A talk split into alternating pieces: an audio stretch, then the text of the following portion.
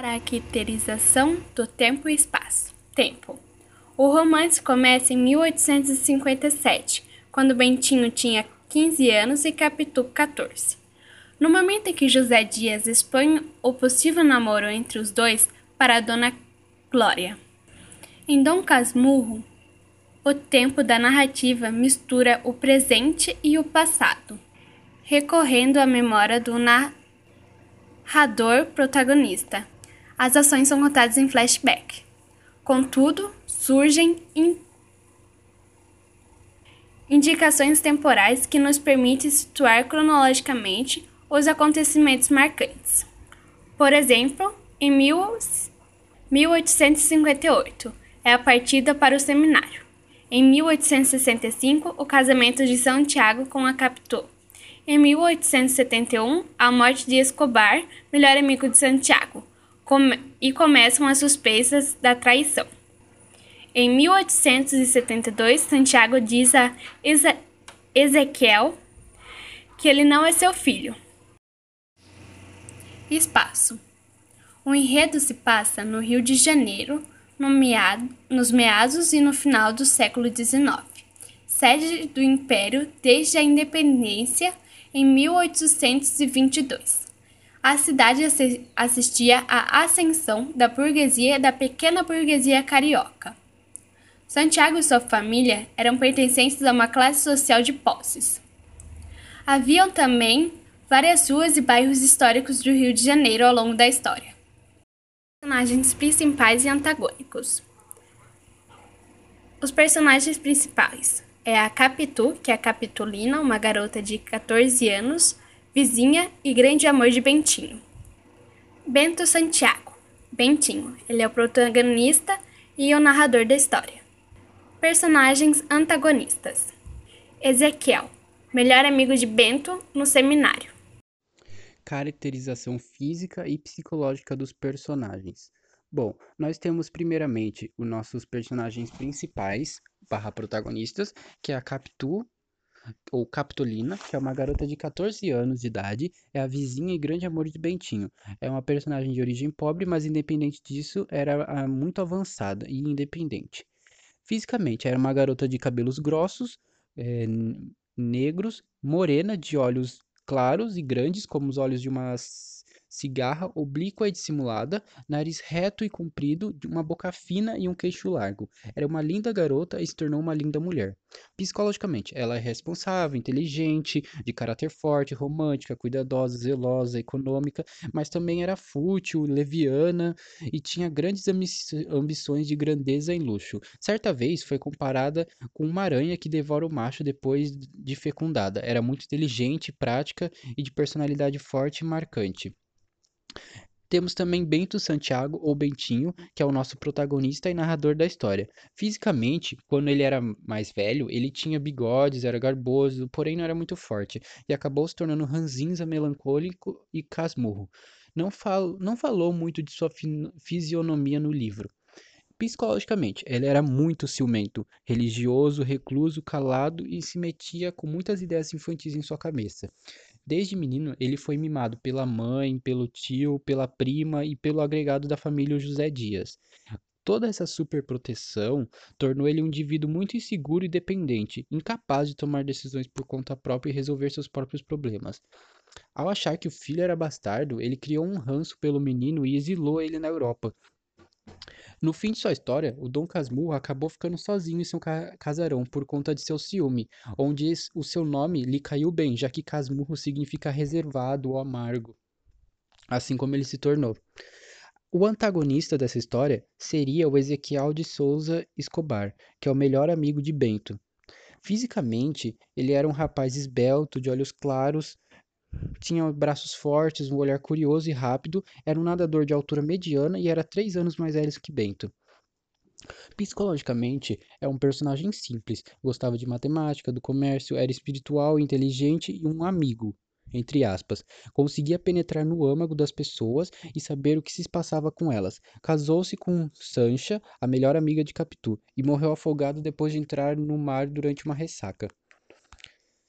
Bom, os personagens secundários, que são diversos, que são nos apresentados nesse livro, temos, por exemplo, a Dona Glória, que é a mãe de Bento, que é fisicamente, ela é descendente de famílias tradicionais da aristocracia mineira e, e paulista, era jovem e bela. Psicologicamente, era uma boa criatura, muito religiosa e queria que o filho se tornasse padre por conta de uma promessa. Também temos o Pedro Albuquerque Santiago, que é o pai falecido de Bento. Ele não se lembra muito do pai, só lembra que ele era muito alto, tinha uma grande cabeleira e olhos redondos. José Dias, que é o médico da família, da, o médico da casa da Dona Glória, ele fisicamente, esse personagem tem um perfil magistral de um grupo social típico da sociedade escravocrata brasileira do século XIX. Um homem livre, mas sem bens. Ele se vestia de uma, uma maneira bem antiga, usando calças brancas engomadas com presilhas, colete, gravada, gravata de mola, teria uns 55 anos. Psicologicamente, ele era amante dos superlativos e da bajulação. As convicções de José Dias sempre mudavam dependente do interesse do membro da família com que ele se agregara. Tinha o hábito de agradar todos os proprietários da casa usando os superlativos. Temos o tio Cosme, que é o tio de Bento e advogado e irmão de Dona Glória. Ele é, tem uma posição neutra, já que ele nem é a favor e nem contra o plano de Bentinho. Fisicamente, ele era gordo, pesado e tinha uma respiração curta e olhos dorminhocos. Psicologicamente, ele era bem liberal, racional, imparcial e tinha uma bastante afeição com a política, mas não se importava muito com a igreja ou com religião. Prima Justina é a prima de Dona Glória, é uma viúva e vivia de favor na casa da mãe de Bento. Tinha uns 40 anos de idade. Era muito egoísta, ciumenta, intrigante e faladeira, não tendo papas na língua.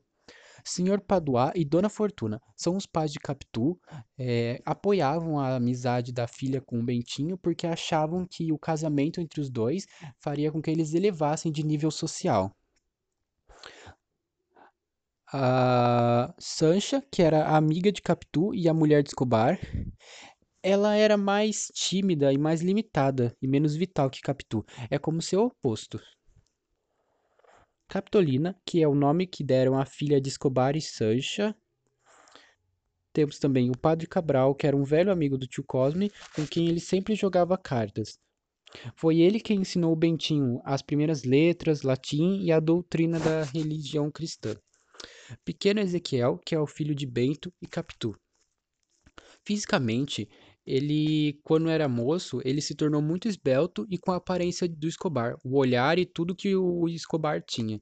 Era inteligente e interessado por arqueologia, porém morreu cedo sem nunca ter recebido o amor de seu pai, entre aspas.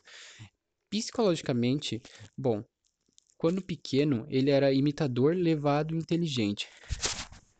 Por conta dessa aparência parecida com a de Escobar, o Bento achava que ele era que ele era um filho bastardo com que a Capitu traiu ele com Escobar, por causa que ele era muito ciumento e sempre achou que a Capitu ia trair ele. Por causa disso, ele exila o filho dele na Europa, que vai junto com sua mãe. Lá ele estudou antropologia e mais tarde volta ao Brasil para rever o pai, onde morre na Ásia de febre tifoide, perto de Jerusalém. Capítulo 4 Significado da obra. Bom, a obra de Machado de Assis trata com bastante complexidade as relações humanas, cruzando verdade, imaginação, traição e desconfiança, muitas vezes como a- acontece na vida real. E nesse romance a gente pode ver que tem muitas questões sobre adultério, mistérios e, e situações que ficaram sem resposta. No final do livro, o Bento pergunta se o caráter de alguém já está determinado ou pode mudar com o tempo. E no seu pensamento, na sua perspectiva, não muda. Que se uma pessoa nasce daquela maneira, ela vai morrer assim. E que a traição de Capitu não poderia ter acontecido por conta de seus ciúmes ou nenhuma outra circunstância. De qualquer jeito, ela iria para os braços de Escobar e que esses comportamentos desleais faziam parte dela, mesmo durante a juventude. Por outro lado, o leitor, nós leitores, podemos ver, eh, podemos ver que Bento era um, era, era uma pessoa muito ciumenta e se tornou. E era, tipo, essa história ela é narrada por um velho solitário e ciumento. E que tudo isso que aconteceu podia ter sido só uma distorção da realidade causada pelo ciúme dele. Ou seja, essa história pode ter diversas perspectivas, diversos finais. Bom, o estilo do livro. O Dom Casmurro é, um, é a última obra de uma trilogia chamada Trilogia Realista de Machado de Assis, que é, foi o ele foi seguido, quer dizer, ele aconteceu depois de Memórias Póstumas de Brás Cubas de 1881 e de Quincas Bordas de 1891. Assim como nesse livro e como nos anteriores, o Machado de Assis ele produz um retrato é, retratando fortes críticas sociais e transpassando as características desse tempo.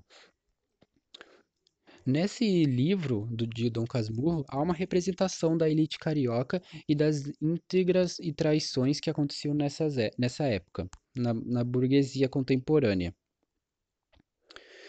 Bom, com esses, os capítulos eram curtos, com uma linguagem mais informal, quase como se ele estivesse conversando com o leitor. O narrador protagonista Bentinho vai contando sua história como se ele estivesse se lembrando gradualmente.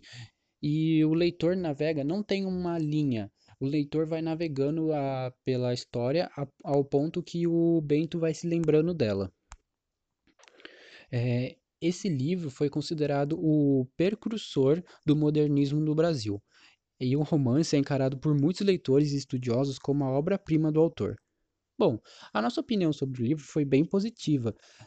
Alguns, alguns dos, eh, dos participantes do grupo acharam que a história ia ser uma história romântica, que ia ter um final feliz, mas conforme os capítulos foram passando, essa pessoa percebeu que o mundo não é tão perfeito assim e que é bem parecido com a realidade.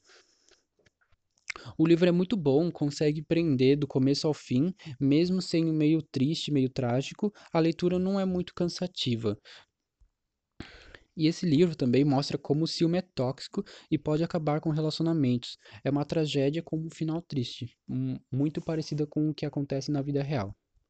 Bom, a conclusão foi que aprendemos mais sobre o autor, que é Machado de Assis, o fundador da 23ª no, da cadeira número 23 da Academia Brasileira de Letras, sua vida, obras, além de termos aprendido mais sobre sua obra Dom Casmurro, uma história de romance que tem um trágico final que fala sobre traição, ciúmes e desconfiança, onde muitos acreditam que esse foi o livro do esse livro foi o precursor do modernismo no Brasil e a obra-prima do autor.